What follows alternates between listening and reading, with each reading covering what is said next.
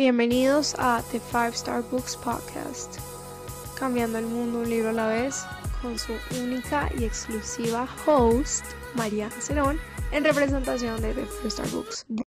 Ya estoy grabando, sí estoy grabando, ok, no sé cómo estoy haciendo esto, por revisar.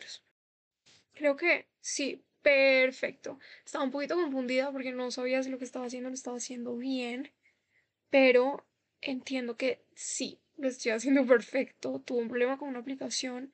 Pero bueno, el caso es, hoy es día de episodio de podcast y estoy muy emocionada. Llevo pensando varios días en este episodio, incluso desde que me empecé el libro del que les voy a hablar.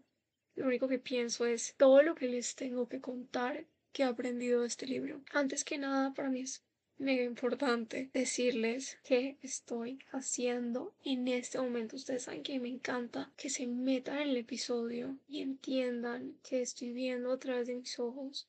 Porque la perspectiva mental ya la van a tener cuando les esté contando este capítulo. Estoy en esas salas donde no tengo ni idea qué estoy viendo, donde no tengo ni idea qué está frente mío. Conozco los nombres de las máquinas, su funcionamiento, que es otro tema Luces bajas, ambiente, eh, computador al lado, libro al otro. Un poco desorden, pero nada que me moleste porque que tengo al frente es lo único que me importa. Y eso es micrófono los temas a tratar el día de hoy.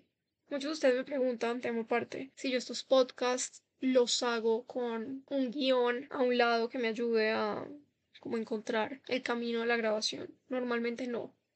Normalmente me siento al frente del micrófono y solamente hablo y lo que salga va a dictar el futuro del episodio. Pero hoy sí lo estoy haciendo así porque cuando estaba revisando todos mis apuntes, todo lo que había subrayado, todo lo que había anotado este libro, me di cuenta de lo importante que son ciertos temas y que no se me pueden ir y los tengo que mencionar, sea como sea. No sé qué tan largo es este episodio, pero estoy segura que si es algo que a ustedes les importa, les puede llegar a cambiar la perspectiva de muchas maneras, que al final creo que es la razón por la que acudimos a estas fuentes de conocimiento. La voluntad de extenderse a sí mismo con el fin de nutrir el crecimiento espiritual propio o de alguien más. El amor es un acto de voluntad, es decir, tanto una intención como una acción. La voluntad también implica elección.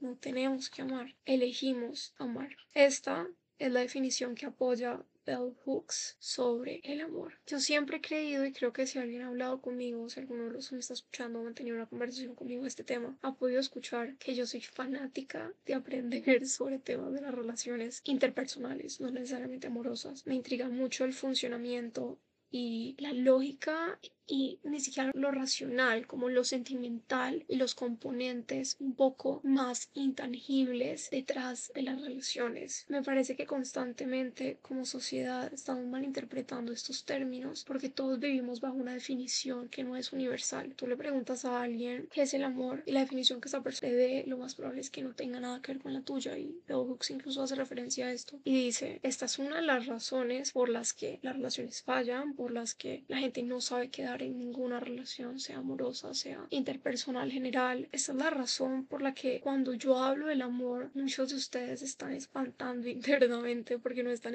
acostumbrados a escuchar de esos términos tan cotidianamente porque ya lo damos algo por hecho, algo que está en el universo. Y ahí también recae otro tema donde se centra mi encanto hacia este tipo de conocimiento y es que increíblemente es algo que está alrededor de nosotros todo el tiempo y la gravedad, la leyes físicas, las cosas que están a nuestro alrededor que no vemos tienden a ser las más estudiadas. El amor aquí es una excepción. Yo antes 100% que era una persona interesada en saber de estas cosas hasta que me di cuenta que en el momento en que elegimos una amistad, en el que elegimos una pareja, nuestra vida se va a ver altamente afectada por esta decisión porque estamos eligiendo a alguien para que nos influencie dentro de nuestro día a día. Por eso me empecé a leer este libro. Incluso he escuchado muchos TED Talks también del tema porque genuinamente me encanta. Siento que muchas cosas pueden mejorar cuando tratamos que realmente mejoren, así sea unilateralmente. Y una de las cosas que yo sí he podido cambiar de mi manera de ver, mi perspectiva sobre las relaciones interpersonales es saber más de ellas. Sin duda alguna, uno viene naturalmente. Obviamente hay casos que sí y que porque esté saliendo bien no significa que sea porque conocemos de ella, sino porque también entran otros factores. A mí bien, me ido muy bien. O sea, en la relación me ido muy bien.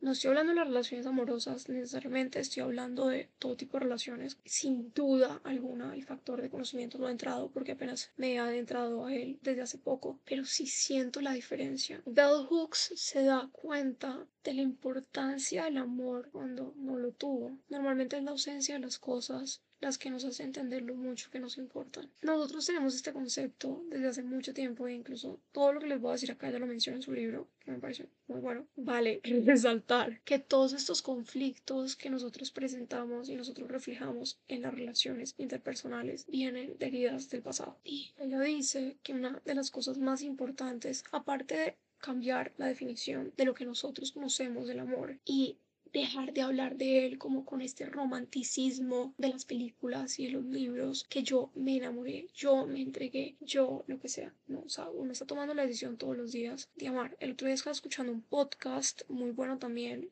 de Se Regalan Dudas, donde traían una experta y esta señora básicamente lo que hablaba era, y eso sí es un tema de relaciones amorosas puntualmente, el que se casa enamorado es un huevón, perdón por la expresión, pero realmente sí, porque el enamoramiento te dura hasta un tiempo, el enamoramiento es este personaje y es esta ficción que se nos presenta en el día a día, pero ya una vez pasa de este personaje, pasa de esta ficción y ya empezamos a ver lo malo, lo, lo erróneo, lo imperfecto, lo que tal vez va en contra de nuestros principios como establecidos de manera muy egoísta ante uno mismo, o sea, literalmente como percepciones que uno tiene de la vida que tal vez no deberían ser así, por ya sea ser malcriados o por haberse criado en un ambiente muy cerrado a la mentalidad colectiva. En ese momento es cuando ya tomamos la decisión. ¿Queremos seguir ahí? ¿Queremos amar o no queremos amar todos? Es una elección y uno inconscientemente lo sabe, solamente que uno también como sociedad está constantemente viviendo en las definiciones y en el contexto y en la película que la sociedad te plantea. La sociedad te plantea que el amor es esto misterioso es esto que no podemos tener. Entonces cuando no lo podemos tener, nos entregamos. El amor, incluso en muchas ocasiones se puede ver como el amor como un juego de egos, el amor como un juego eh, entre quien domina más, entre quien tiene más poder, el amor como ese deseo de llenar vacíos que tenemos hasta un punto donde solamente queremos encontrar pareja y por el único deseo de aceptamos algo que no es el amor, aceptamos lo que sea, aceptamos compañía vacía, aceptamos el elogios sin propósito de doble filo, aceptamos maltrato, aceptamos a alguien que no queremos, a alguien que no queremos que nos defina, a alguien que no queremos tener al lado nuestro. El problema del amor en la sociedad es la sociedad y hemos vivido bajo este contexto de que todo puede ser perfecto al principio, ¿no? Entonces vemos las películas y vemos los libros y también como, aparte de que es una decisión que se ve comprometida obviamente en la definición literaria y como artística, también es algo que fluye, ¿no? Entonces si el amor o si la relación interpersonal no fluye, entonces por ahí no es, tienes que huir, tienes que irte ahí porque lo que no fluye al principio no es para ti. Eso es lo que se nos viene metiendo en la cabeza desde, bueno, yo principalmente desde que empecé a adentrar en la televisión, las redes sociales y en todos los medios. Eso es lo primero que nos llega. Entonces, este romanticismo ideal y ese estilo de vida donde si tú tienes amor, tu vida es divina y si hay un problema en la pareja, ya, por aquí no era. Ese es un mensaje de Dios para que yo me vaya aquí. Esta es una de las razones por las que nosotros mismos nos autosauteamos. El amor no te promete seguridad, sea donde sea, sea una relación de pareja, sea una relación de amigos, sea una relación entre familia, el amor no te promete felicidad, no te promete gratificación instantánea, no te promete que todas sus inseguridades se vayan, no te promete que las heridas que tenías se vayan a ir. El amor no te promete absolutamente nada. El amor te promete lo que tú permitas que te prometa porque tú estás decidiendo que le quieres ofrecer el amor. Por eso tanta gente escapa, por eso tanta gente está acostumbrada y vive su día a día bajo una ficción. El amor tiene sus problemas, el amor es una tormenta a veces. El amor te despierta todas las inseguridades que tú tenías, todos los miedos, porque estás conviviendo con alguien más. El amor te sí, te libera muchas cosas, pero que te libere muchas cosas no implica que sea el proceso más pacífico que una persona pueda tener. Por eso el amor es una elección, porque el amor realmente no es un sentimiento, un sentimiento se viene y se va, un sentimiento está cuando te sientes feliz, entonces cuando te sientes feliz y estás amando bajo el sentimiento, vas a seguir ahí porque es un lugar en el que quieres estar, pero entonces cuando te sientas triste, cuando te sientas enojado, cuando te sientas frustrado, te vas a querer ir, vas a huir, vas a tomar la decisión de irte porque estás pasando y estás definiendo el amor como algo pasajero, como algo que no requiere trabajo que las cosas se pongan duras no es un sinónimo de que por ahí no es. En los 50, algo que también me gusta mucho de este libro, y perdón por la interrupción, es que Bell Hooks nos mete un poco de historia, entonces nos habla del conflicto de Estados Unidos con Vietnam, del el patriarcado, de cómo esto influencia todo el tema y toda la concepción que tenemos en las relaciones hoy en día, pero también nos habla de cómo en los 50 como los hombres y las mujeres que nacieron en los 50, un poco después o antes, tenían esta percepción, esta perspectiva de que la relación más importante era la relación de pareja. Y eso era lo que nos definía todo, ¿no? Eso era lo que nuestra vida tenía que girar alrededor de eso, obviamente para la mujer en ese entonces. Era la relación, los hijos, casa y nuestros papás, abuelos fueron creciendo con esta perspectiva, pero realmente no. La importancia recae en todas las relaciones por igual. Y si no tenemos pareja, si no tenemos como una relación amorosa, no implica que no estemos aplicando los principios del amor que también se requieren para construir una. Porque se pueden aplicar en las relaciones, no sé, de amigos, relaciones de familia, las relaciones de conocidos también, ¿por qué no? Todas las relaciones son las que nos fortalecen los principios en todas las relaciones, todo está conectado. Y nosotros normalmente tendemos a aceptar cosas que aceptamos en las relaciones amorosas que no aceptaríamos en una relación interpersonal, cotidiana, o sea, en una relación de amistad, porque nosotros ponemos como prioridad una sobre la otra. Cuando de las dos tenemos que estar recibiendo respeto, tiene que haber una comunicación, tenemos que estar entregando, tenemos que estar decidiendo, uno decide tener una amistad, uno decide tener una relación, uno decide estarse entregando y entregar y recibir. Y al final estos son los principios que rigen todo lo que va a determinar nuestras relaciones y su finalidad dentro de nuestra vida. Lo que tú haces hoy por tu amigo, por tu primo, por tu papá, el día de mañana va a tener un impacto demasiado grande. Si tú piensas que lo que estás haciendo por ellos también lo vas a hacer dentro de la base fundamental por tu pareja. Si tú tienes una pareja y estás dándole cosas a tu pareja que no le das a tus amigos, allá por si hay un desbalance. Por último, y creo que este capítulo se está haciendo un poco largo, pero creo que todos nosotros, o yo, pues no quiero hablar por ustedes, pero yo también particularmente he tenido ciertos conflictos con la soledad.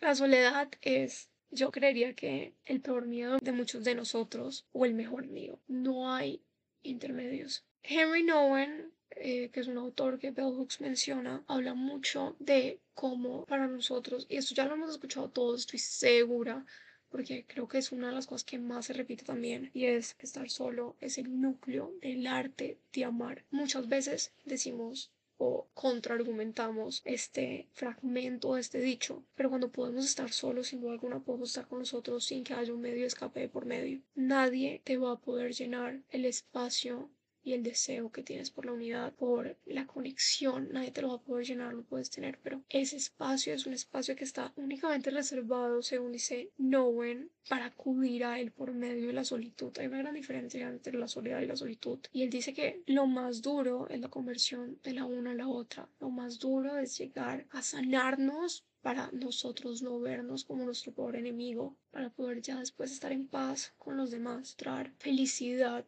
en momentos donde estemos con nosotros, encontrar un equilibrio y no una mortificación. Cuando nos quedamos un viernes, 10 de la noche en la casa, no hay nadie, nos vamos a acostar y nuestra mente se queda pensando en todo lo que hemos hecho, en todo lo, todas las posibles emparradas que hemos cometido. En los momentos más duros es donde más se requiere que uno se convierta en el mejor amigo de uno. Los momentos más duros normalmente se llegan a ellos cuando uno está solo, cuando no hay distracciones, cuando no estamos matando nuestra cabeza con lo efímero Y así es como normalmente nos vamos a dar cuenta de las cosas que nos faltan sanar para poder llegar a estar con otro. Y cuando estés con otro, te vas a dar cuenta de las cosas que te faltan sanar, que el otro te despierta.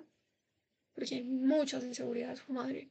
O sea, perdón por la palabra, pero es increíble como nadie habla de estas cosas. Pasa mucho que yo siento cosas muy específicas. A mí a veces me toca hablar con mis amigas, como esto es normal, como la gente de verdad siente esto, porque es un tema de que nadie habla todo el mundo habla de lo perfecto que es el amor y que si esto no es para ti, si, si eso te genera un poquito de daño, un poquito de intranquilidad, eso no es para ti. Ahí están hablando del enamoramiento. O sea, el enamoramiento es cuando tienes la intriga, el suspenso, el misterio.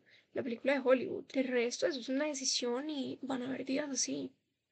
Y van a haber días donde hay intranquilidad, y van a haber días donde tengas dudas, y van a haber días donde tengas miedos, porque el amor es confrontarte a ti mismo a través de otra persona, es una relación. Y elegir amar a la otra persona es un acto de amor propio, porque te estás amando a ti, porque te estás sanando a ti. Y el que no se sana a sí mismo a través de una relación, pues, ¿qué trabajo está haciendo? ¿Qué amor está practicando? ¿Qué relación está llevando?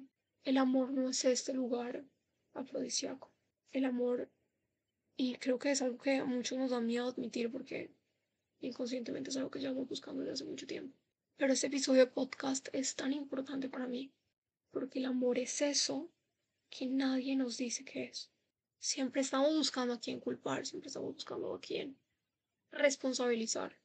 Todo lo contrario. Muchísimas gracias por haber escuchado este episodio. Quedó larguísimo. Eh, acá estoy viendo, quedó como de 28 minutos. Obviamente lo tengo que editar, tengo que hacerle la magia a ver de cuánto queda. Muchísimas gracias por haber escuchado este episodio. Eh, nos vemos en una próxima ocasión con su única y exclusiva host, Mariana Cerón, en representación de The Five Starbucks Podcast.